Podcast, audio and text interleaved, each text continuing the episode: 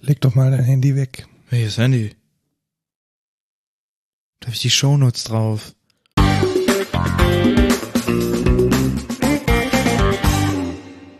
Hallo und willkommen zur 57. Folge Code Culture Podcast. Wir nehmen heute am Montag, dem 26.07.2021 auf. Ich bin der Lukas. Und ich bin der Markus und wir reden einmal die Woche über Nerdkultur, News aus der Tech-Szene und über ein Thema der Woche, das wir uns jede Folge vorher aus den Fingern saugen. Genau. Fangen wir aber an mit dem Feedback und Rückblick. Was hast du denn letzte Woche gemacht, Lukas? Ich habe letzte Woche dich in einer Fitness-Competition mies zerstört. Ja, nee, nee, nee. Doch. Also, nein, Doch. nein. Wie Also, viele Punkte war hier im Vorsprung? Also das war schon. 203. Also erstmal hatte ich ja die ganze Woche zu tun. Ich habe ja hart gearbeitet für die Firma, die dir deinen Lohn und Brot bezahlt. Ja, jetzt damit Und? kommen oder wie? Und, und, und, ich habe dich vorher schon, ich habe dir vorher schon gesagt, ich habe keine Zeit ins Fitness zu gehen. Warte, lass mich mal kurz die Medaille hier angucken. Boah, erzielt. Also wie viele, mit wie vielen Punkten hast du denn gewonnen? Warte, ich, das sieht man hier leider nicht. Sieht man das noch irgendwo? Nee, ich glaube nicht. Ich glaube, das ist jetzt, das ist jetzt durch. Ich war aber locker 800 Punkte vor dir. Natürlich. Nein. Natürlich. Nein, so ein bisschen, so 500 vielleicht. Natürlich war ich Nein, viel weiter nein, vor nein. dir. Ja, aber ich muss schon sagen, es hat ein bisschen motiviert, muss ich sagen. Also es ist schon, macht schon Spaß ein bisschen. Ach, wer führt denn jetzt gerade bei der neuen Challenge? Ja, wow. Du führst. Ach so. Wie hast du denn gegen, wie hast du dich denn gegen Marco geschlagen? Ja, hoffnungslos verloren. Ja, ich war echt, ne, ich war echt nah dran. Es waren 100 Punkte oder so Unterschied. Ähm, habe aber leider auch verloren, weil ich, ich war so kaputt am Samstag dann noch. Äh, da konnte ich nicht mehr.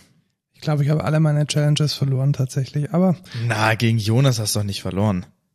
Naja, da bin ich mir nicht sicher. Nee, Jonas war richtig kacke.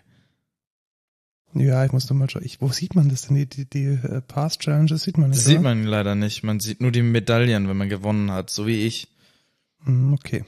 Ja gut, also äh, sehr zu empfehlen, macht echt Spaß. Kann man das eigentlich auch benutzen, wenn man keine Apple Watch hat? Ich glaube nicht. Nö. Also das ist für die für die ähm, für die Kommerzelite äh, vorbehalten. Äh, shoppt euch eine Apple Watch, damit ihr gegen uns im Fitness antreten könnt. Ja, genau. Oh, jetzt haben wir was gesagt. Ich glaube, das nimmt Ja, ich glaube auch. Ich glaube, wir glaub, werden nimmt einfach mega verlieren jetzt, äh, wenn jetzt alle daherkommen. Naja. Aber vielleicht ist es ja Motivation.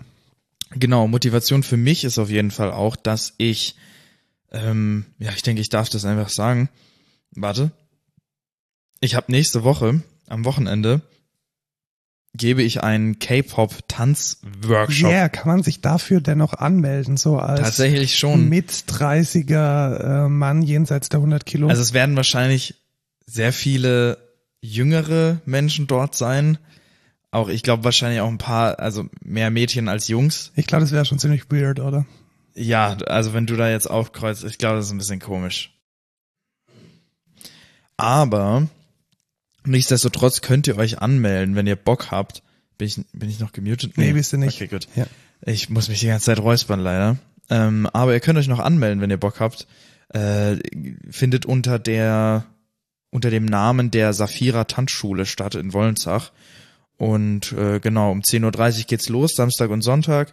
Wenn jemand Bock hat, noch K-Pop von mir gelehrt zu bekommen, der kann da gerne mitmachen. Mega, was kostet denn der ganze Spaß? Das weiß ich tatsächlich nicht. ich, ich, Wahrscheinlich nehmen die da irgendwie 300 Euro und du bekommst ja nee, ich glaube, ich glaube, so ein 20 oder so. Oder irgendwie ja, also alles 20, fair 30 und, Euro und oder so. demokratisch Irgendwie und sowas. ja, Ja, ich sag einfach allen meinen Freunden immer, ja, kommt da einfach hin. Ja, kostet es was? Keine Ahnung. Und dann kommen sie einfach trotzdem. Genau. Aber schön, du dann- hast auch was gemacht. Ja, ich habe auch was gemacht. Ich habe tatsächlich meine erste, meine aller, aller, allererste Bandprobe nach diesem ganzen Corona-Mist äh, hinter mich gebracht. Und äh, wir hatten ein, ein mega Upgrade in unserem Setup und davon möchte ich jetzt ein bisschen berichten und rumnörden. Da freust du dich bestimmt schon drauf. Ja, mega. Also das Hört ihr den Sarkasmus in meiner Stimme? Ich verstehe gar nicht, du bist doch so, ein- so ein Audiomensch und du, du kannst die irgendwie Ich mit bin doch kein Audiomensch. Doch, du, du, du produzierst Musik und du hast auf Spotify irgendwelche Tracks und dann interessiert dich ein, ein Nuller, wie man auf der Bühne irgendwie geil, geile Musik Ja, macht. richtig. Das interessiert mich noch nicht. Wahrscheinlich nicht, ja. in der Zukunft, wenn ich dann Superstar werde. Außerdem habe ich dann dafür auch Leute. Ja, dann pass mal sehr gut auf, wie man jetzt äh, als Superstar auf der Bühne arbeitet. Erstmal habe ich gemerkt, was für ein Scheißaufwand das alles ist, weil wir haben jetzt nämlich In-Ear-Monitoring auf der Bühne. Weißt du, was das ist? Ja, das ist dann in deinem Ohr. Genau, da ist dann das Und Monitoring. mehr, also es gibt halt In-Ear-Kopfhörer und es gibt Over-Ear. Ja, aber wie macht man denn das Monitoring, wenn man keine In-Ears hat? Ja, über Sound, oder? Ja, genau, also da, so, liegen, da liegen so Wedges, so, so äh, schräg, schräg gestellte so Potato Lautsch- Wedges. Nee, Ach die so. heißen einfach Wedges. Diese, diese Ah, okay. Lautsprecher, die sind so dreieckig oder so, so konisch. Ja, das, das habe ich schon mal gesehen. Die liegen die liegen auf dann so Boden, dem Boden. genau. Ja. Und die missbrauchen die Sänger auch immer, um ihre Füße abzu, abzustellen und dabei cool auszusehen. Und wir haben jetzt In-Ear-Monitoring und das Setup ist wie folgt. Und zwar geht jeder Kanal, den wir haben, zuerst mal in einen Signalsplitter. Das heißt, das Signal wird gesplittet, also dupliziert. Verstanden? ja, ja, ich hab's verstanden. Und dann geht eines ganz normal zum Hauptmischpult und ein anderes geht dann in den Behringer X32 Rack. Und das ist ein Mischpult, welches keine so, so Mischfelder hat, sondern welches man komplett digital bedient mit einem iPad oder mit einem Rechner. Mhm.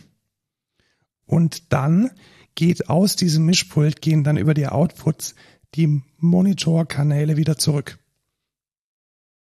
Okay. Und die gehen dann entweder, äh, also äh, Drummer und ich, ich spiele ja Keyboards, wir bewegen uns ja nicht, das heißt, wir machen das mit Kabel und der Rest der Truppe, der Gitarre oder ähm, spielt oder singt, der bekommt dann so einen Funkempfänger äh, und da kommt dann der Monitorkanal an.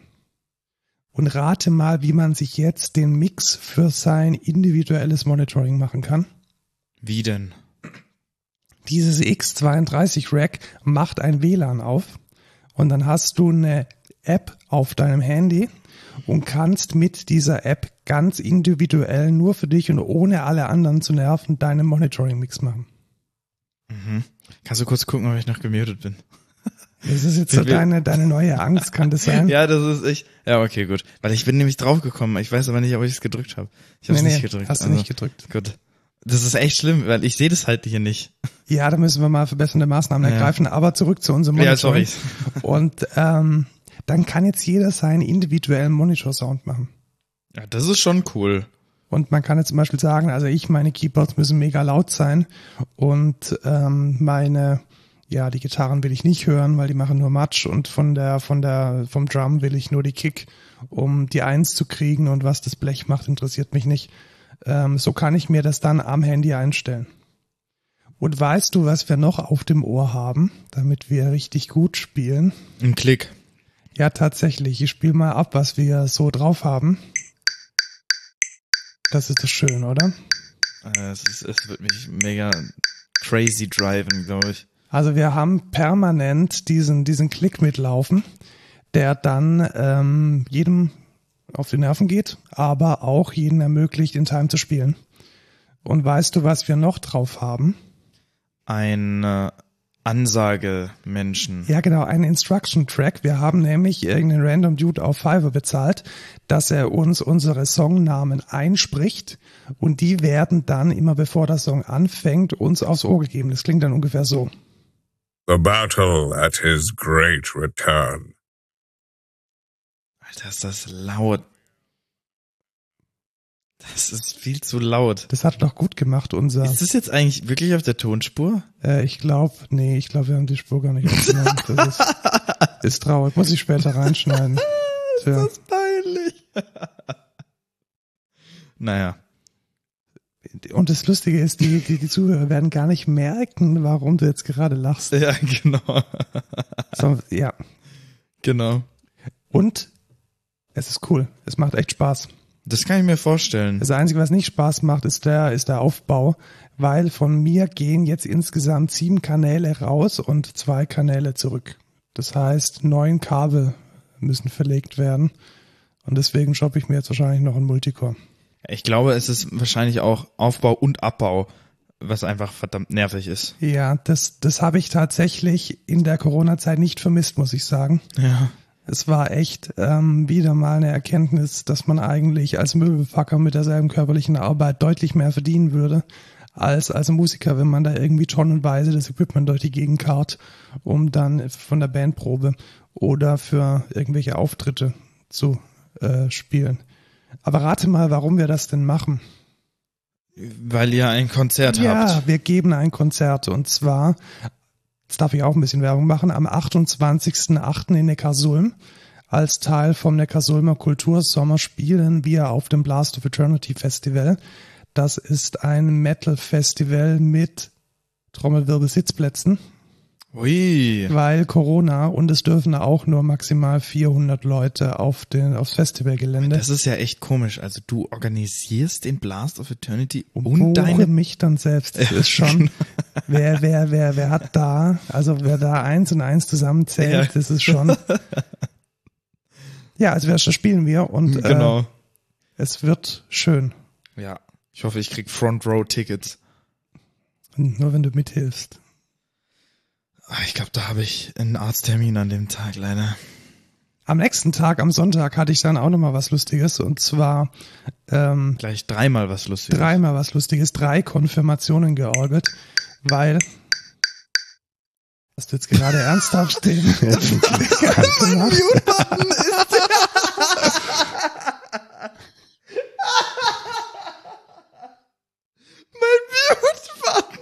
Kann es sein, dass dein Mute-Button auf MIDI Channel 1 sendet? Mach's nochmal.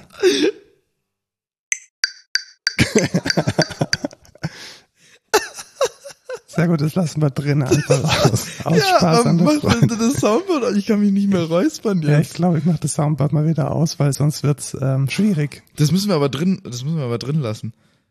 Ja, ich weiß jetzt gar nicht, ob's jetzt ähm, Weiß ich auch nicht. Naja, whatever. genau. Drei Konfirmationen. Drei Konfirmationen habe ich ähm, georgelt am Stück. Warum wohl? Ja klar, weil äh, Social Distancing. Und auch da wieder, es ist unglaublich, welche, es ist unglaublich. Du weißt jetzt wenigstens, ich weiß jetzt wenigstens, wann ich immer gemutet bin. das ist ja mega gut. Wir derailen gerade ein bisschen, kann das sein? Oh mein Gott, sorry, ich musste mich halt räuspern. Ja, dann gibt es in Zukunft den Klick. Sei froh, dass dir nicht äh, äh, Christopher Lee äh, 2.0 ins Ohr schreit. Ja, genau, das wäre dann auf der 2. Das wäre nicht so geil. Gut, ähm, die, äh, selbes, selbes äh, in Grün. Wir hatten diese Konfirmation dann gestreamt und es ist unglaublich, was für ein technischer Aufwand betrieben werden muss, um für ein paar Stunden einen halbwegs amtlichen Livestream auf YouTube zu kriegen. Es ist echt unglaublich. Also da stand dann Equipment im Wert von locker äh, 5.000, 6.000 Euro äh, rum. Ähm, Gruß geht raus an Jens von der Lichtfabrik, der das alles äh, hochprofessionell gemacht hat. Aber man muss sich ernsthaft die Frage stellen, ob dieser Aufwand tatsächlich die ganze Sache wert ist, weil irgendwie einen Tag aufbauen und alles abnehmen mit Overheads und mit irgendwelchen ähm, zusätzlichen äh, Mikrofonen, die dann die Orgel und die die Sprecher und dann nochmal die Gruppe und dann nochmal ein bisschen Ambience. Das ist echt aufwendig. Ja, das kann ich mir schon vorstellen. Jetzt frage ich mich bloß, was dieser Artikel oder dieses, dieses GitHub-Issue da Ja, genau. soll. Das äh, hat auch nochmal äh, eine Reminiszenz, nämlich, also das war unsere Woche. Vielleicht Mhm. schließen wir das nochmal ab. Okay, ja, Also du hast, äh, du wirst tanzen genau. und ich habe Musik gemacht mit äh, ganz viel äh, neuem Equipment und wir hatten doch mal vor geraumer Zeit ein bisschen über Signal abgerantet, dass ähm, sie sich auf die, die falschen Dinge beziehen, so als Rückblick auf die, ich glaube, die vorletzte oder vorverletzte Folge Mhm. und als irgendwas mit Kryptogramm machen. Sie machen nämlich noch was, sie fixen einen Bug nicht. Und weißt du, was dieser Bug ist? Ich habe schon reingeguckt, aber warum fixen sie den denn nicht? Genau. What the fuck? Der Bug ist folgender. Es kommt unter mehr oder weniger gut zu reproduzierenden Umständen vor, dass man Bilder von anderen Usern sieht. Und zwar von random anderen Usern. What? Ja. Also das Ding ist jetzt nochmal am Wochenende explodiert, weil es auf Hacker News war. Und es ist wohl offensichtlich so, dass ähm, Die Annahme, also jetzt vor acht Stunden, ich habe gerade gerade tatsächlich vorher nochmal reingeschaut, dass sie kein Auto-Inkrement machen und dass es deswegen möglich ist, dass wenn Bilder gelöscht wurden und diese Bilder dann eine ID haben, die dann nachträglich nochmal vergeben wurde, dass man dann diese Bilder ausgeliefert bekommt. What? Und das ist gefährlich. Ja, what the fuck? Das ist ja grob fahrlässig. Genau, also wir reden über Signal, über diesen ähm, unglaublich sicheren Open Source Messenger, der von allen in die höchsten Höhen gelobt wird und er liefert offensichtlich eure Bilder unter Umständen wildfremden Menschen aus. Das heißt, wenn ich eine Nude schicke, das lösche. Genau, wenn du jetzt zum Beispiel ein Foto von deinem Fruchtkorb mit äh, Bananen schickst. Bananen und zwei Mandarinen. Nee, nee, anders Eine ist, Banane, nee, zwei anders, Mandarinen. Anders muss es funktionieren. Also jemand muss, ähm, jemand muss offensichtlich ein anderes Bild löschen, dessen ID dann dein neu hochgeladenes Bild bekommt. Mm, das, Das, heißt, ist gerade der Best Guess. Also auch nochmal, das ist der Best Guess. Also das Ding ist gerade heiß. Also da wird gerade aktiv diskutiert. Wir reden gerade von Erkenntnissen, die acht Stunden alt sind. Also das ist der Best Guess. aber das Issue ist ja schon closed. Nee, das ist noch open. Also bei mir ist es closed. Ah, Closed es ist yesterday. closed. Ja gut, dann haben sie es jetzt inzwischen offensichtlich gefixt. Was noch schlimmer ist, dass äh, sowas erstmal rund gehen muss, weil es ist nämlich vom 4. Dezember 2020. Oh. Genau, das heißt, wir haben potenziell seit neun Monaten ähm, liegende Bilder auf Signal. Na toll. Naja, wenigstens ist es jetzt wahrscheinlich dann resolved. Ja? Ja, aber passieren darf sowas nicht. Eher weniger, ja. Also ein weiterer Grund, dass wir unsere Empfehlung noch mal ein bisschen zurücknehmen und ach, ich mag das, Warum lässt du dich immer so irritieren davon? dass wir unsere, dass wir unsere ähm, Empfehlung ein bisschen zurücknehmen und aufweichen. Signal ist nicht so nicht so beste. Ja, benutzt einfach iMessage. Und wenn ihr kein iPhone habt, dann holt euch ein iPhone. Gut, dann kommen wir jetzt zu den News. Direkt wieder zum iPhone. Direkt wieder zum iPhone. Was ist denn da die News? Es gibt ein neues i- äh, MagSafe Accessory. Accessory? Accessory? Accessory. Ja. Accessory. Und zwar Accessoire. Nee.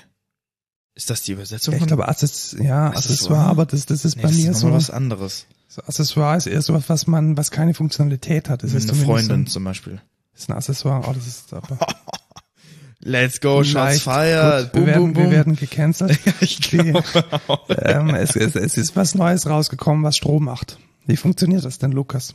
Also, ich weiß nicht, ob ihr es schon wusstet, aber beim iPhone 12 gibt es sowas, das nennt sich MagSafe. Das ist so ein Ring mit Magneten hinten am iPhone und da kann man Sachen dran bappen, die auch magnetisch sind. Das sind meistens sowas wie ein äh, induktives Ladegerät oder eine Wallet, die die ganze Zeit runterfällt, weil der Magnet nicht stark genug ist. Aber jetzt hat Apple ein neues Accessoire, ein Accessory rausgebracht und zwar eine externe Powerbank quasi. Das ist einfach so ein Ding, das packe ich hinten an mein iPhone und dann lädt es währenddessen. Genau. Und ich finde es ehrlich gesagt ziemlich cool. Ich sag, Ja. ja, du hast gerade vorhin schon argumentiert, ja, man nimmt dann halt eine Powerbank mit. Ja, genau. Also ich weiß jetzt nicht, ob, also erstens, mein iPhone ist fast nie leer unterm Tag. So, das ist schon echt selten, wenn es mal passiert. Dann habe ich entweder nicht vergessen, äh, entweder habe ich vergessen aufzuladen oder weiß ich nicht. Und wenn es dann mal ist, dann habe ich auch eigentlich überall eine, eine Möglichkeit zu laden, weil ich habe auch dauerhaft ein Ladekabel dabei, wenn es ist.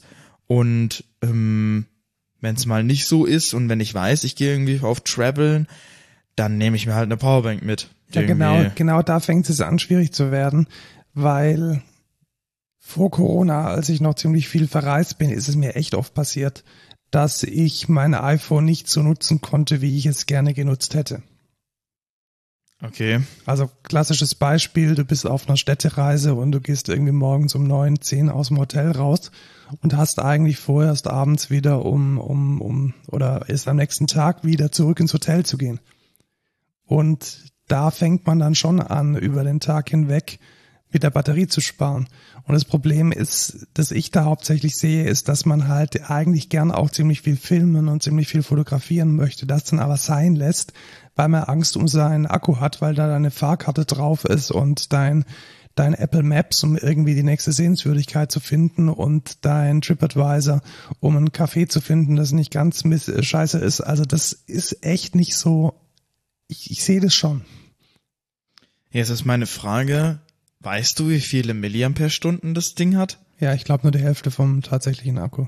Wo, wo steht das? Ähm, ich glaube, sie haben es angegeben als wie viel Ladung es ja tatsächlich steht es hier. Also ich habe das gerade nirgendwo gefunden, als ich danach gesucht habe. Und das ist eigentlich ein, also das Kriterium für eine Powerbank. Also, um zu wissen, ey, wie viel Ladezeit habe ich denn in dem Ding? Äh, wie viel bringt mir das denn? Weil zum Beispiel irgendwie für, ach, was weiß ich, 20 Euro kriegt man auch schon so eine Powerbank, die dann irgendwie Schnellcharge hat mit 20.000 Milliampere-Stunden. Und das hält dann schon sehr lange. Ja, stimmt schon. Also vielleicht ist es auch so eine Ergänzung zu einer Powerbank. Vielleicht hast du deine Powerbank im Rucksack und das Ding halt einfach dauerhaft hinten drauf, um immer dein iPhone nutzen zu können. Ja, weiß ich jetzt auch nicht. Und ich muss auch sagen, so hübsch sieht das Ding jetzt auch nicht aus. Ja, also dass, dass irgendwie ein draufgeklebter Akku hübsch, hübsch ausschaut, das ist, glaube ich. Ja, aber es ist Apple. Also das hätten die vielleicht auch ein bisschen, also guck dir das mal an. Das sieht doch kacke aus, finde ich zumindest. Und was passiert? Da würde ich mich echt fragen, was passiert, wenn ich das in meine Hosentasche stecken will? Dann rutscht die Powerbank runter. Oder? Ja, ja. genau. Ja, weiß ich nicht, ob das so durchdacht ist, ob das so geil ist. Schau mal, wir können es morgen im OEZ abholen. Ah ja, super. Dann Ja. mach das doch. Ja, ich, ich warte vielleicht auf meine nächste, auf meine nächste Reise. Ja. Naja. Ich habe einen sehr, sehr schönen Blogartikel ähm, gefunden. Der kam ja letzte Woche oder vorletzte Woche raus. Und zwar äh, erste News. Facebook hat ein echt gutes Engineering-Blog.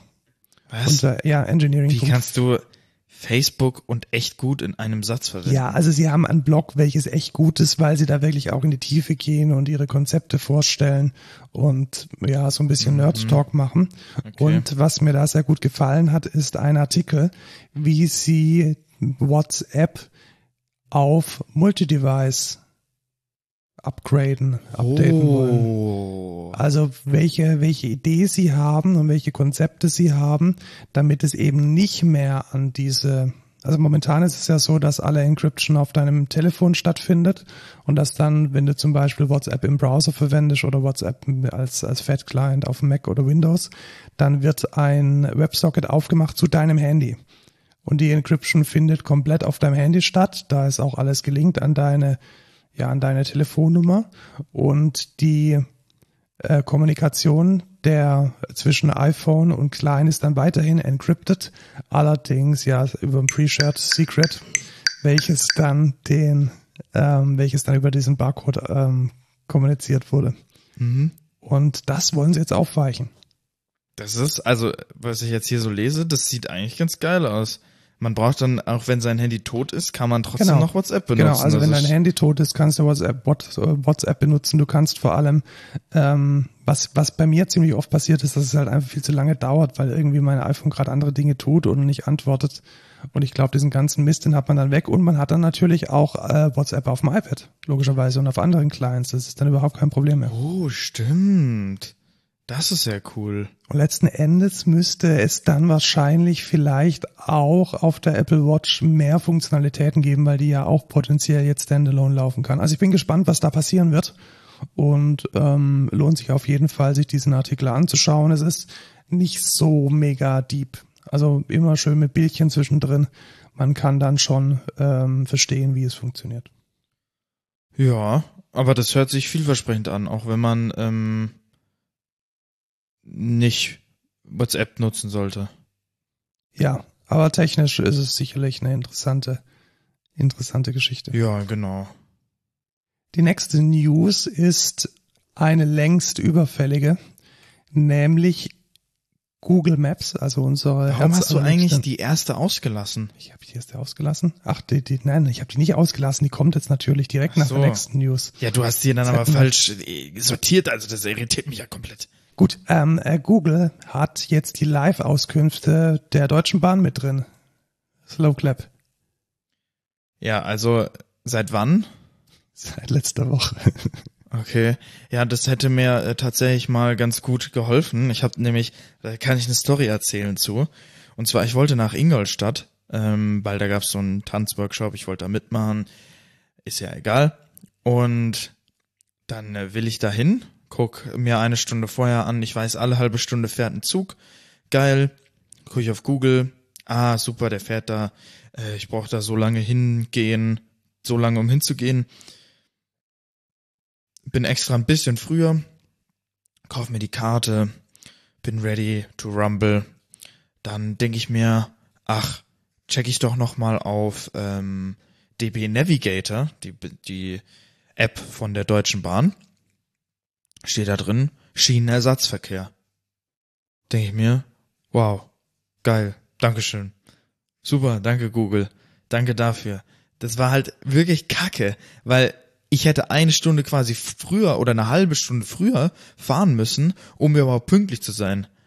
Weil ich nicht wusste, dass es der Schienenersatzverkehr ist. Und ich Tja, habe halt. und jetzt geht's. ja, und jetzt, ja, jetzt geht's. Wuhu. Jetzt geht's. Also ich hoffe, das geht. Ich frage mich, wie gut die Integration davon ist. Ja, es ist tatsächlich so, dass es ganz, ganz offiziell ist. Also die, die, die machen da jetzt nicht irgendwelche, irgendwelche Screenscraping oder so, sondern sie kriegen tatsächlich die Live-Fahrplandaten von der DB äh, ausgeliefert.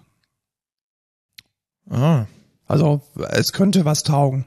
Und ähm, an der Stelle vielleicht mal gesagt, der neue DB Navigator ist echt gut geworden. Also die haben da ziemlich viel auf links gedreht. Also man kommt eigentlich auch mit den Apps von der Bahn relativ weit. Ja, außer wenn du, weißt du, ich habe voll oft den Use Case, ich bin jetzt, ich weiß nicht genau, wann ich zum Zug komme. Dann gehe ich zum Bahnhof, bin am Bahnhof, krieg, äh, krieg mit, ah, hier jetzt in, in zwei Minuten fährt der jetzt los, gehe ich in die Bahn, will mir ein Ticket kaufen, geht nicht. Weil die Deutsche Bahn hat es nämlich verändert. Vorher war es so, wenn du ähm, wenn erst nach dem Abfahrtsdatum, äh, ab dem Abfahrts, ab, nach der Abfahrtszeit, wenn du da erst kaufst, geht's nicht mehr. Aber jetzt haben sie es so gemacht, wenn du irgendwie, ich glaube, fünf Minuten vorher Genau. Hingehst und dann das kaufen willst, geht's nicht mehr. Also sorry, wie dumm nein, ist nein, nein, das die haben denn? das, die haben das wieder geändert. Das war auch tatsächlich ein, ähm, es war tatsächlich ein äh, Feature Request und die haben das jetzt geändert. Man kann jetzt bis zehn Minuten nach Abfahrt ein Fernverkehrticket, nicht Nahverkehr, nur F- das Fernverkehrticket. bringt mir ja nichts. Ja, okay, du hast ein bisschen Nahverkehr. Wie, wie, doof ist das denn? Ich kann zehn Minuten nachher im Fernverkehr. Es ist doch viel schlauer. Ich er, erreiche noch die letzte Bahn irgendwie, um im Nahverkehr irgendwo hinzufahren. Ja, aber ich glaube, das Problem beim Nahverkehr ist einfach das, dass die Haltestellen halt so nah beieinander liegen, dass diese zehn Minuten schon mal einen Preisunterschied Aber bedeuten welche, würden. jetzt mal ganz ernsthaft, welche Bahn braucht denn mehr als zwei Minuten nach dem Abfahrts, nach der Abfahrtszeit?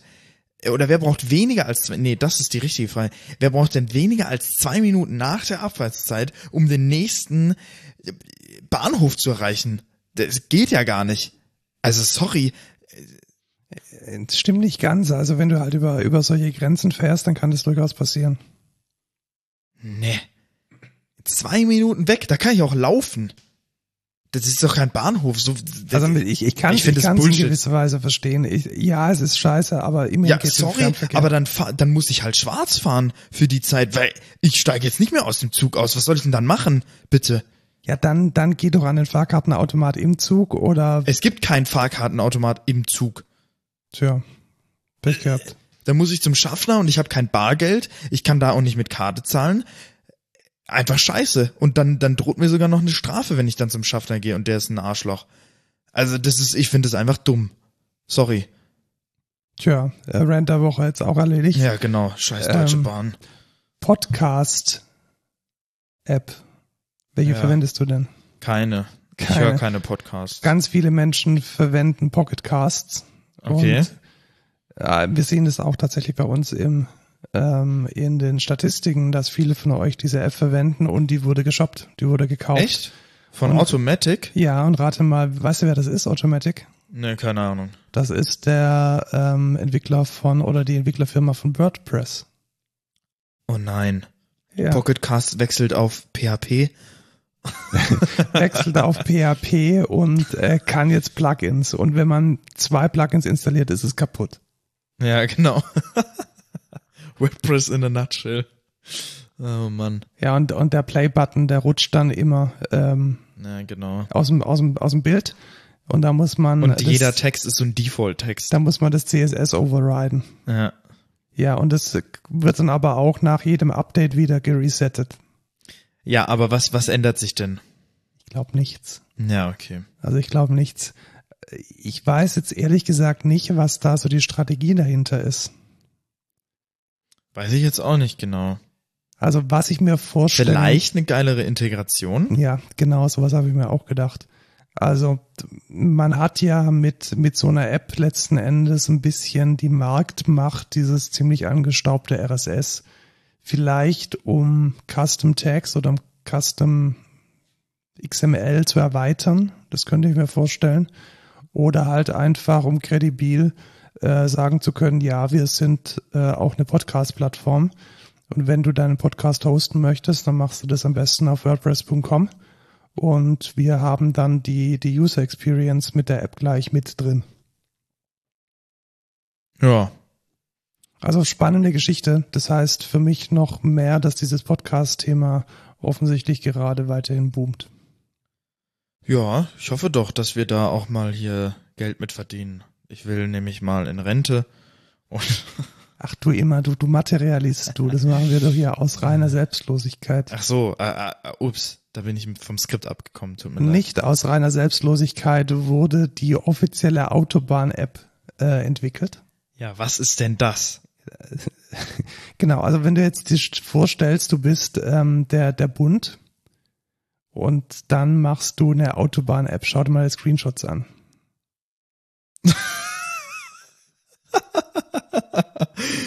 Geil, was Schon, schon schön, gell? What the fuck, was ist das denn? Also äh, die Autobahn GmbH, also man weiß schon hier so, wenn man ins kompetitiv werden soll, dann macht der Bund eine GmbH, hat eine App rausgebracht und die wurde von den Benutzern äh, nahezu zerrissen, weil Millionen von Entwicklungskosten und sie kann de facto nichts. Ja, wozu ist sie denn gut? Die soll feststellen, wo Staus sind oder was? Ja, nicht mal das, sie listet dir nur die Staus. Oh Mann. Das kann ja Antenne Bayern schon besser. Ja, also ich glaube, das Problem ist ja einfach gut gemeint und schlecht gemacht. Ja. weil klar ist es sinnvoll, dass es eine offizielle Quelle gibt, zum Beispiel über Baustellen oder über Staus. Was ich allerdings nicht für sinnvoll halte, ist es dann in so eine beschissene App zu packen. Warum gibt es dafür eigentlich keine API? Also warum, warum kann denn... Gibt es bestimmt. Wir Meinst- kennen die bloß meinst- meinst- nicht. Ja, aber Ich glaube schon.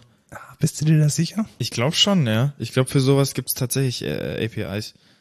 Weil das wäre natürlich äh, super, wenn es dafür eine API gäbe.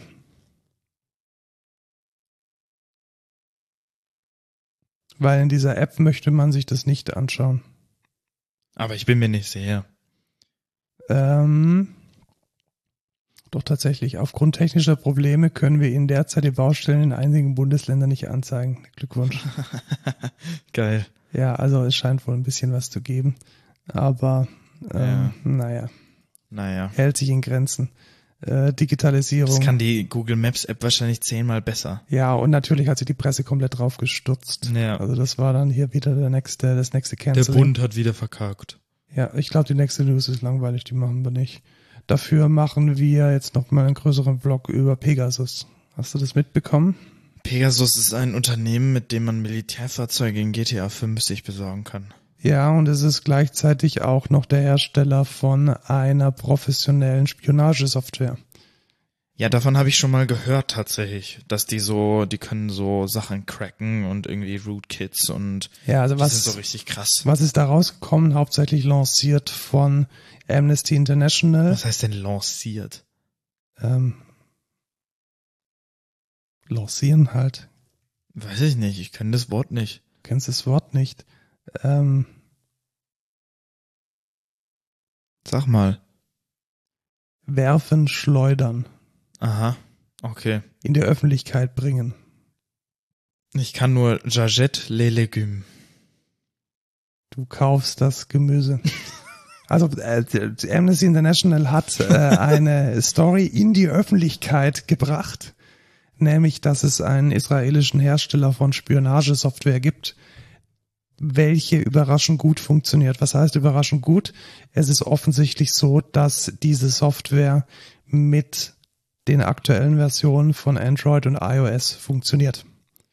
Das bedeutet, ein Auslandsgeheimdienst oder generell ein Geheimdienst kauft sich für mehrere teure, teure Beträge von Geld diese Software und kann dann über, und das ist wohl gerade der Stand der Forschung, über eine kompromittierte iMessage Zugriff auf das iPhone bekommen.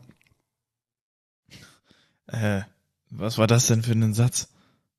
Ja, eine kompromittierte iMessage Ja, und dann kriegt man da Zugriff drauf. ja genau, das hat sich aber nicht ganz so angehört, als du es gerade eben gesagt hast.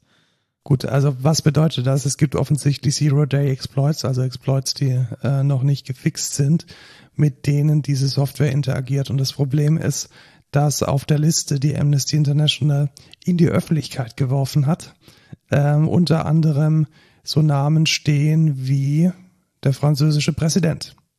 Oh, und äh, diverse andere Journalisten und ähm, ja, Person of Interest, welche ähm, von unter anderem dem marokkanischen Geheimdienst eben ausspioniert werden. Und das ist meiner Meinung nach vielleicht gar nicht mal so gut. nee, irgendwie nicht. Ist auch äh, interessant, dass es ein israelisches Unternehmen ist. Ja, das ist ganz grundsätzlich so, dass ganz viel von diesem äh, Cyber-Warfare-Kram aus Israel kommt. Letzten Endes hatten die schon äh, während, den, während der Intifada angefangen, ähm, sich dafür besonders zu interessieren und da Firmen und Infrastrukturen aufzubauen, die das halt besonders gut können. Okay. Und ja, das ähm, hat sich dann jetzt auch zu einem Markt entwickelt. Und ich glaube, das grundsätzliche Problem, das wir hier an dieser Stelle haben, ist, dass diese, dass diese Software exportiert wird in nicht sichere Länder. Also dass äh, ein Feldwalden-Wiesengeheimdienst von der Dik Diktatur äh, der Wahl dann diese Software sich offensichtlich shoppen kann und damit dann gegen, gegen angebliche Feinde dieses Landes vorgeht. Und das ist bedarf vielleicht der einen oder anderen Exportbeschränkung, dass wir da nicht diese Software in den Händen falscher Leute wiederfinden. Und jetzt ist natürlich die große Frage, wie findet man denn raus, ob man kompromittiert wurde? Weil das Problem ist tatsächlich so, dass, ähm, soweit ich weiß, ein Neustart des iPhones diesen, ähm, diesen, dieses Rootkit wieder komplett spurlos entfernt. Und jetzt denkt man ja, das ist ja gut. Das ist aber grundsätzlich schlecht, weil man findet dann die Spuren nicht. Ja, richtig. Man Das weiß heißt, dann nicht, ob man, genau, man weiß kompromittiert nicht, ob man wurde. kompromittiert wurde. Man kann ja nicht. jederzeit dann wieder kompromittiert werden. Das heißt, der, der Anwendungsfall wäre tatsächlich der, dass äh, der Geheimdienst dann dein Handy kompromittiert, ähm, du ja nichts dir nichts äh, kommunizierst und wenn die Informationen gewonnen sind, ist letzten Endes jede Spur verwischt und du hast keine Möglichkeit mehr, das herauszufinden, außer und jetzt kommen wir tatsächlich zu einer Empfehlung, wenn man ähm, Teil einer Minderheit ist, die potenziell von ähm, von äh, Geheimdiensten Organisationen, Gesucht werden. ja, da muss da, gesucht da wird. genügt unter Umständen nur Journalist zu sein. Dann kann man ja. sich mit einem von einem Amnesty veröffentlichten Tool, helfen. Und das funktioniert so, dass es nicht an ein laufendes iPhone geht, sondern an ein iCloud, nicht an ein iCloud, an ein iTunes Backup. Genau, du musst quasi dein iPhone äh, mit Mac verbinden und dann per iTunes so einen Backup machen. Ähm, und der kann das dann quasi überprüfen, ob da diese Signaturen drin sind. Genau, weil im iTunes Backup, das ist ja dann kein, das wird da zum Lauf, im laufenden Betrieb gemacht. Und deswegen sind da die Spuren noch da, die dann potenziell bei einem Neustart verwischt wären. Das heißt, so kann man dann herausfinden oder sicherstellen, dass man äh, diese Software auf seinem Handy hatte, zumindest in dieser Periode der Uptime. Und der Link dazu ist in den Show Notes. Die Software ist direkt von ähm, Amnesty International Security Lab veröffentlicht und trägt den Namen MVT. Genau. Gut, das waren unsere News. Genau, und jetzt kommen wir zu, Zu unserer nächsten, nee, zu unserer nächsten Aufgabe. Aufgabe. Verstehst du? Aufgabe. Ah, die Ah, musst du jetzt ja. ab, abhaken oder so. Nee, weißt du, weil, weil das ist jetzt eine Aufgabe, weil wir ja einen Podcast machen.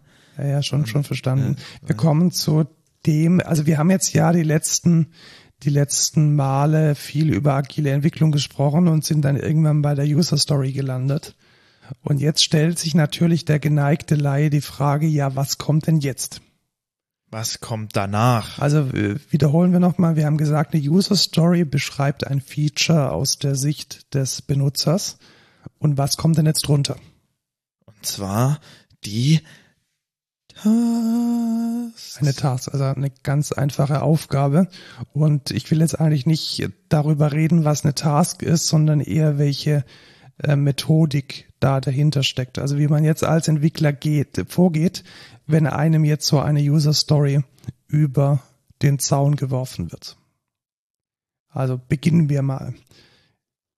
Wir bleiben bei einem Beispiel von unserem Webshop und wir haben jetzt die User Story als Benutzer kann ich einen Artikel in den Warenkorb legen, um ihn einfach unbequem zu bestellen. Mhm. Jetzt bist du Entwickler und dir wird diese User Story zugeworfen. Weißt du jetzt sofort, was du tun musst? Ja. Was denn? Kündigen und woanders arbeiten. Genau, woanders wo es keine User Stories gibt. Genau. Ja. So, und wenn du jetzt alle Firmen hinter dir hast und jetzt bei der letzten Firma gelandet bist und die dir jetzt diese User Story um den Hals, an den Hals wirft, was machst du dann? Dann überlege ich mir, welche, aus welchen Teilen besteht denn dieser User, diese User Story? Welche, welche Aufgaben muss ich erfüllen, dass diese User Story erfüllt ist? Ah, sehr gut. Also, dann haben wir jetzt schon mal eine, eine wichtige Sache geklärt. Das heißt, unterhalb einer User Story kann und darf der Entwickler einzelne Teilaufgaben definieren. Genau. Das heißt, die User Story wird geowned, im besten Fall von einem Product Owner, der definiert, wie die User Story ausschaut. Und jetzt kommt das Reich des Entwicklers, der Entwicklerin, die dann unterhalb einer User Story die eigentlichen technischen Implementierungsaufgaben in gewisse Tasks oder Subtasks dann aufteilen kann. Und warum macht man das? Gibt es da jetzt Gründe dafür? Man könnte ja auch sagen, das ist eine Strichliste, die man nebenher hat. Ja. Das ist so, weil man dann sehen kann, nee, der Strichliste will es auch tun. Ich weiß nicht, worauf du hinaus willst. Ja, hat verschiedene Vorteile. Also Vorteil Nummer eins ist, wir haben ja in der agilen Entwicklung immer das Pull-Prinzip und nicht das Push-Prinzip. Mhm. Das heißt, Das heißt, der Entwickler Moment, genau, zieht sich seine Aufgabe und der bekommt die nicht zugeteilt, sondern exakt. So, das heißt, wenn jetzt morgen der Entwickler äh, nicht mehr zur Arbeit erscheint, weil er in die Karibik geflogen ist, dann haben wir trotzdem in unserem System unterhalb der User Story die zu leistenden Tasks. mhm. Und demnach kann auch ein anderer Entwickler, eine andere Entwicklerin dann diese Tasks sich pullen und daran weiterarbeiten. Also es ist in erster Linie eine Transparenz. ja. Dann hat es noch einen zweiten Vorteil, und zwar wenn man vor einem Sprint oder an dem Zeitpunkt, wo man dann die Schätzung macht, schon die Mehrzahl der Tasks definiert hat, dass man dann einen sauberen Überblick über die Komplexität bekommt. Sauber. Genau, weil Schätzung machen wir nächstes Mal. Wenn wir einen Planning Poker machen oder wenn wir darüber diskutieren, wie viel Aufwand, welche Komplexität jetzt eine User Story hat, dann ist es unter Umständen sehr, sehr wichtig und sehr, sehr gut, die einzelnen Arbeitsschritte sauber definiert zu haben. Ja. Weil vielleicht hat man vergessen, dass es das Datenmodell noch gar nicht gibt und dass man jetzt in, den, in der Datenbank noch ein Datenmodell machen muss. Obwohl man natürlich lieber Tasks schätzen will und dann so die Komplexität der User Story abschätzen kann. Ja, tatsächlich, genau. Also das ist dann eher wieder so ein, so ein Bottom-up-Approach, Ja. wo man dann einmal scharf auf die Tasks hinschaut, um dann abschätzen zu können, welche Komplexität, welchen Aufwand denn die User Story hat. Weil zu unterschiedlichen Zeitpunkten im Projekt kann es auch sein, dass man unterschiedliche Tasks machen muss. Also stell dir das vor, du bist bei der ersten User Story und du hast noch nichts. Also es gibt noch keine Infrastruktur, noch irgendwie kein gescheit ausgewähltes Framework. Die ganzen grundlegenden Hausaufgaben sind noch nicht gemacht. Da kann es dann durchaus sein, dass eine User Story erstmal sehr viele Tasks beinhaltet, Ja. die dann in einer definierten Reihenfolge gemacht werden müssen. Und da ist dann auch die große Kunst, einen guten Schnitt zu machen. Also die, die, die Tasks dann am besten, jetzt fangen wir tatsächlich an, nicht mehr in, in Features und in Business Value zu denken, sondern jetzt können wir auch in Architektur denken. Das heißt, wir können jetzt sagen, ja, wir haben jetzt ein Frontend, wir haben ein Backend, wir haben vielleicht verschiedene Design Patterns, wir haben vielleicht die User Stories sogar auf unterschiedliche Services, auf unterschiedliche Microservices aufgeteilt. Wir haben vielleicht einen Domänenschnitt. Wir müssen vielleicht einen, einen Teil hier machen, einen anderen Teil dort. Und das sind dann die Dinge, die sich in diesen Tasks dann widerspiegeln. Und da sind wir jetzt sozusagen, jetzt haben wir die Brücke geschlagen von dem Business Value und von dem Feature hin zu dem, was dann der Entwickler tut. Jetzt möchte ich da auf zwei Dinge nochmal hinausgehen, ähm, nochmal hinführen. Und zwar, was, wie nennt man es denn, wenn man weiß, dass gewisse Dinge noch fehlen und man akzeptiert das? Known Unknowns. Genau, das sind die Known Unknowns. Da geht es dann darum, dass man weiß, hey, da haben wir noch Lücken. Also zum Beispiel, da fehlt uns noch der Login oder da fehlt uns noch die, Da wissen wir noch nicht, welche Datenstruktur genau, wir genau da wissen haben. wir noch nicht, welche Datenstruktur wir haben werden. Und das ist was, was man hauptsächlich dann mit diesen Tasks und mit dem Rumschiften dieser Tasks dann mitigieren kann. Das heißt, man versucht die Known Unknowns so zu minimieren, dass aus der User Story heraus dann möglichst viele von diesen bekannten, unbekannten äh, nicht mehr zumindest mal adressiert sind. Ja. Dann gibt es auch noch ein zweites Ding, das sind nämlich die viel gefährlicheren, das sind die unbekannten Unbekannten. Die Unknown Unknowns. Genau, das sind die Dinge, von denen weiß man noch gar nicht, dass man sie brauchen wird. Das heißt, man steht dann irgendwann vor dem Abgrund und hat keine Brücke mehr. Und das ist das Gefährliche. Und in der Theorie ist es so, je feiner man die Tasks macht, je, je früher man sich mit diesen Unteraufgaben beschäftigt, je früher man auch die Architektur gegen die User Story validiert, umso besser kann man diesen Unknown Unknowns ähm, aus dem Weg gehen. Es gelingt aber nicht immer. Ja, aber das ist, glaube ich, immer so. Also das kann man auch nicht. Ich glaube, da gibt es keine Strategie, um das wirklich 100% zu mitigieren. Ja, also ich, ich glaube, man braucht eher so eine Strategie, dass man möglichst früh dran stößt. Genau, dass man möglichst früh darauf reagieren kann, würde ich behaupten. Genau, und dann agil merkt, oh, da ist noch was zu tun. Wir behandeln das jetzt. Wenn man jetzt klassisch wasserfalltechnisch arbeitet, dann kommen die halt so, äh, bei jedem Schritt fällt der eins auf die Füße und dann äh, sind alle unglücklich. Ja, und das ist halt das Geile an Scrum oder agilen ähm, Entwicklungsmethoden, dass man dann halt drauf reagieren kann. Ne? Ja. Das ist halt, das ist schon geil. Und ja, kurz zusammengefasst, wir haben unter der User Story die Task und die Task ist die Domäne des Entwicklers und der Entwickler kann diese Entität nutzen, um seine Risiken, insbesondere die äh, Unknown Unknowns, die Unterschätzung der Komplexität und das Verzetteln und das Verlieren beim Entwickeln dieser User Story damit verhindern. Also Ja. es ist letzten Endes eine Hilfe, um ja dann doch die eine oder andere komplexere User Story sinnvoll abarbeiten und auch gegenüber den Stakeholdern kommunizieren zu können. Weil was kriegt man sozusagen for free mit? Einen Fertigstellungsgrad von der User Story. Also wenn die User Story aus sechs Untertasks besteht und davon sind fünf gemacht, dann kann man davon ausgehen, jo, wahrscheinlich wird dann demnächst die User Story fertig sein und kann getestet werden. Ja. In Jira heißen die Tasks auch Subtasks. Genau, je nachdem, wie man es einrichtet, Genau. heißen die dann Subtasks. Und dann ist es auch relativ klar, dass es auch Teile von der User Story sind, weil wenn die schon Sub heißen, dann sind die auch untergeordnet, ne? Ja, genau. Gut. So viel zu Tasks und dann gehen wir nächste Woche wahrscheinlich in das Thema Testen. Genau. Ja, also Nicht relativ testen, schätzen meinte ich. schätzen. Ja, genau, Ja. nicht testen. Nicht testen. Kurzes Thema der- denn? Kurzes Thema der Woche. Aber zum Testen kommen wir jetzt tatsächlich. Ja, tatsächlich. Was ist denn oft das Problem, wenn man testen möchte? Äh, man hat keine guten Testdaten Ja, und wo kriegt man die dann her? mit dem Java Faker. Ja, genau, weil äh, das hat eine Kollegin von uns heute entdeckt.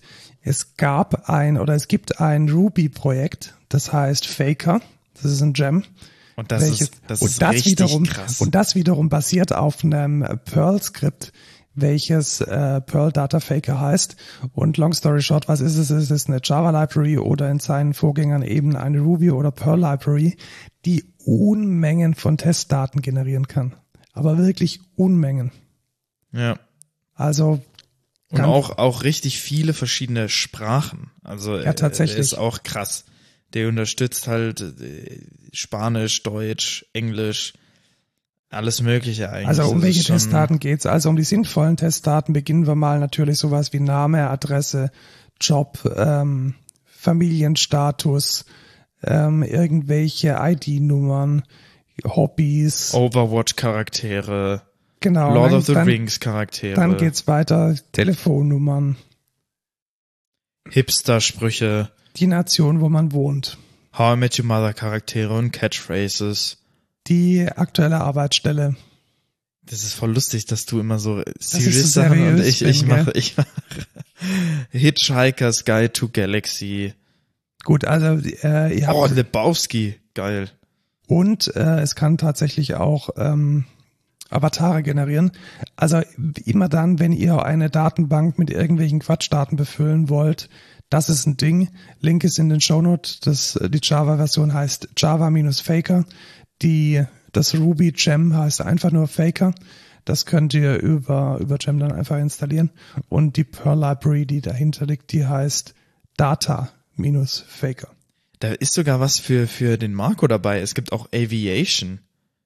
Was ist eine Aviation? Das ist dieses, ähm, alles, was mit Flug, äh, Flugraum zu tun hat. Ah, okay, und da kann man sich dann Aviation-Dinge. Ja, genau, irgendwelche Aviation-Daten generieren wahrscheinlich. Ja, na, ja, könnte ja tatsächlich vielleicht sowas wie, wie, wie Flughäfen oder so. Ja, ich kann auch noch mal kurz reingucken, was es genau ist, weil da sind ja auch immer Beispiele dabei. Also da ist wirklich alles dabei. Stockdaten sehe ich jetzt auch. Also Daten von der Börse, wenn ihr irgendwie mit Finanzen arbeitet, ba Namen von Banken, Kontonummern. Also da kommt man echt sehr, sehr, sehr, sehr weit. Ja, also sieht, sieht sehr, sehr geil aus. Ich glaube, das werden wir für ein paar Projekte auch auf jeden Fall verwenden. Ja, ich glaube auch. Also das wird uns auch äh, helfen, um Test- und Demo-Daten zu generieren. Ja. Was dir hilft im Leben. Ja, tatsächlich. Ich bin ja, ich habe ja das eine oder andere Laster und eines davon ist Koffein. Ja, du bist abhängig. Nein, ich, ich Ja. genieße einfach. Du bist abhängig. Ich genieße einfach die eine oder andere Tasse Kaffee und manchmal sind Ein oder andere oder acht. und manchmal sind es dann halt ein bisschen zu viel geworden an einem Tag. Und dann habe ich mir gedacht, hey, da gibt's doch bestimmt eine App, die das super gut tracken kann. Und die erste App, die hieß ähm, Kaffein und die ist scheiße. Kauft euch nicht Kaffein für fünf Euro. Das ist der letzte Müll. Der singt nicht Gesundheit, Lukas. Ups.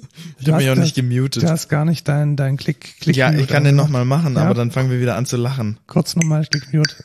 Sehr schön. Ja. Ähm, da kann ich dann nachher nochmal die Anekdote erzählen von unserem, äh, von unserem Videodreh. Aber eins nach dem anderen. Äh, meine Empfehlung ist High Coffee. High Coffee, also High wie Hallo Coffee. Und ähm, Also nicht wie High, so wie wenn man Weed genommen hat. Nee, nee, sondern Hi, also Hallo Ah. Coffee. Und das ist eine wunderbare App. Und wie funktioniert diese App? Diese App hat ein, da kann man ein Tagesmaximum einstellen und ein Schlaflevel, welches man erreichen möchte, um dann ähm, schlafen zu können. Das ist auch sinnvoll voreingestellt. Und dann kann man einfach über seine Apple Watch tracken, wenn man einen Kaffee getrunken hat. Und das funktioniert echt ziemlich gut, weil das Ding hat eine Complementation am Start, wo man dann tatsächlich einfach nur kurz draufdrückt und sagt, hier ein neuer Espresso. Und dann wird das gelockt und diese Daten landen auch in Apple Health. Und das funktioniert auch. Es funktioniert super gut und ich bin sehr begeistert und ich kann mir jetzt, ähm, ich, ich weiß jetzt Dinge sicher, die ich vorher schon erahnt habe. Nämlich, dass es eine du- Korrelation von Blutdruck und Koffein und äh, Koffein Können wir, können wir nochmal erwähnen, dass ich derjenige war, der dich darauf hingewiesen hat? Also, das ist mir so von der, wie von den Schuppen von den Augen Genau. gefallen ist. Moment, oh, das könnte Markus tatsächlich- erzählt mir so, ja, ich habe Bluthochdruck. Ich kann mir das aber irgendwie nicht erklären. Sag ich, ja, vielleicht liegt's am Kaffee. Und dann guckt er mir so Ich glaube, das war ach so ein, so. das war auch so ein Tag, dass ich glaube, ich fast vielleicht so ein 20 oder so Espresso getrunken. Äh, ja. ja, also ich kann bestätigen, diese Korrelation, die existiert und ich kann sie jetzt auch wissenschaftlich äh, nachweisen. Ja. Jetzt steht hier im Rand der Woche Amazon Calculator. Amazon Calculator. Ich weiß Das nicht. war von letzter Woche. Ja, oh, oh, oh. Äh, lustige Was ist Geschichte. das denn? Lustige Geschichte, lustige Geschichte. Ja, ja. Ähm, Rand der Woche, der Amazon Calculator, ist ein, Moment, erstmal eine, eine Shownote. Der Amazon Calculator ist ein Tool, mit dem man ausrechnen kann, wie teuer einem ein, die AWS Cloud wird. Mhm. So, und die funktioniert wie folgt. Die funktioniert so, dass man äh, da auf diese Seite kommt und dann sagt, so jetzt bitte eine neue Kalkulation machen. Und dann wird die Kalkulation, dann teilt man die Kalkulation, bekommt einen Permalink. Mhm. So, und dann schickt man diesen Permalink an seine Geschäftspartner, weil man möchte ja, dass der Permalink, ähm, dass die Geschäftspartner darauf zugreifen können, mit denen man jetzt gerade diese Damit die wissen, was sind die Daten, was kommt da rein, ja, genau. was kommt da raus. man, jetzt, wir waren in einem Teams-Call, da war dann ein Kunde dabei und alle möglichen, die da mitmachen. Und dann schicke ich halt am Anfang diesen Permalink raus. Und dann fangen wir da an, Dinge hinzuzupacken. So EC2-Instanzen und die werden konfiguriert. Und dann, ah, wie welchen Arbeitsspeicher nehmen wir? Dann mal ein bisschen mehr, Und dann überschreibt. Nein, nein, schlimmer, besser. Okay. Pass auf, es wird viel, viel besser. Okay. Dann, ähm, gut, also dann ist es dieses, dieses Stunden, diese 60 Minuten Meetings sind dann rum. Wir sind echt stolz, dass wir so eine richtig fundierte, also wir haben auch Services dazu und da noch was und da noch hier, hier AI und alles so, mögliche, so, so Balancer. genau wie möglich. Genau wie möglich und den, den Traffic antizipiert und welchen Arbeitsspeicher wir brauchen und wirklich alles minutiös geplant. So, und wir waren, hey, wir haben ja diesen Permalink, es ist ja alles gut. Ja. So. Der Permalink speichert den Status des Zeitpunkts, an dem er ausgelöst wurde. Ach nee, also Ja. das hättest du ja wohl auch denken können. Das heißt, der Permalink zu dieser Kalkulation Und war ihr dachtet, das leere- speichert sich oder was? Ja, so, ist es doch eigentlich. Du hast, du hast eine Kalkulation und da gibt es dann einen Link dafür. Und nee, ich hätte ich hätte schon so gedacht, dass es tatsächlich, das ist wie so ein ähm, Paste-Link, weißt du? Wie so ein, das, du, du publizierst einmal den Status und der bleibt so bestehen und um einen neuen Status hervorzurufen. ich hätte es so gesehen wie eine, wie eine Confluence-Seite oder wie ein Notion-Dokument. ja, aber das ist ja nicht, ist es zu deinem Account gelinkt? Nein, überhaupt nicht. Ja, Also man kann sich da nicht mal einloggen. Ja, eben. Aber dann, dann kann ich mir das schon sehr gut vorstellen, weil dann generieren die nämlich dynamisch den Link aus den Werten, die in dem Ding drin stehen. Ja, schön. Also wir hatten jetzt einen Permalink mit, ähm, mit keiner Kalkulation drin. Das einzig Gute war, wir hatten es während des ähm, Auch nochmal aufgeschrieben ja, oder einen genau. Screenshot gemacht. Nee, oder den so. Screenshot nicht, sondern in einer die ganze Welt läuft mit Excel. Natürlich haben wir eine Excel-Tabelle nebenher gepflegt. Und das ich glaube, das war. Karma einfach. Ja, genau. Props gehen raus an den Mitarbeiter der Big Enterprise, der eine Excel-Tabelle nebenher gepflegt hat. Das hat uns den Allerwertesten gerettet. Also Amazon ein schöner- Calculator. Schöner Rant der Woche. Genau, Excel rettet, Excel rettet äh, eine Stunde im Leben von Informatikern. Oder vielleicht mal nachdenken. Ja. Okay, dann kommen wir zur Verabschiedung. Wir suchen keine Azubis äh, und äh, keine Praxissemester, glaube ich, gerade. Ja, gerade. Praxissemester, lass mal überlegen, was suchen wir denn überhaupt? Also wir suchen DevOps, wir suchen, ja, Entwickler ist auch nice. Ähm, wir suchen, also wir haben ja jetzt einen äh, Praktikanten weniger. Also rein theoretisch, wenn ihr echt gute Studenten seid, Mhm. Doch komm, Ah, doch komm. Ja, also von ich mir aus kümmere mich um die.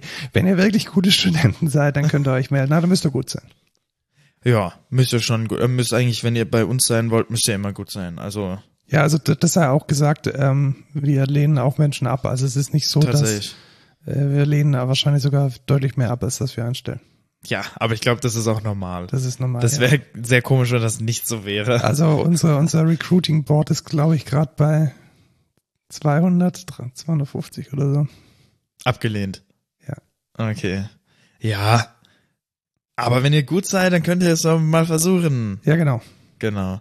Äh, gibt uns äh, Feedback auf Twitter und per Mail. Twitter at codeculturepod und Mail codeculture.excentra.de, bei mir coffee slash, äh, bei mir coffee.com slash codeculture. für keine Spende, sondern Eine Unterstützung. eine Unterstützung. Unserer, genau, eine schöne uns. Unterstützung.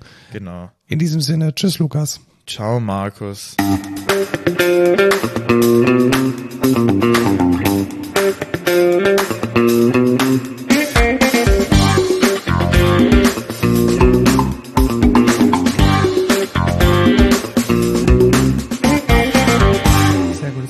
Nochmal gerettet vor der Steuerverhandlung. Ja, genau. Puh, Glück gehabt.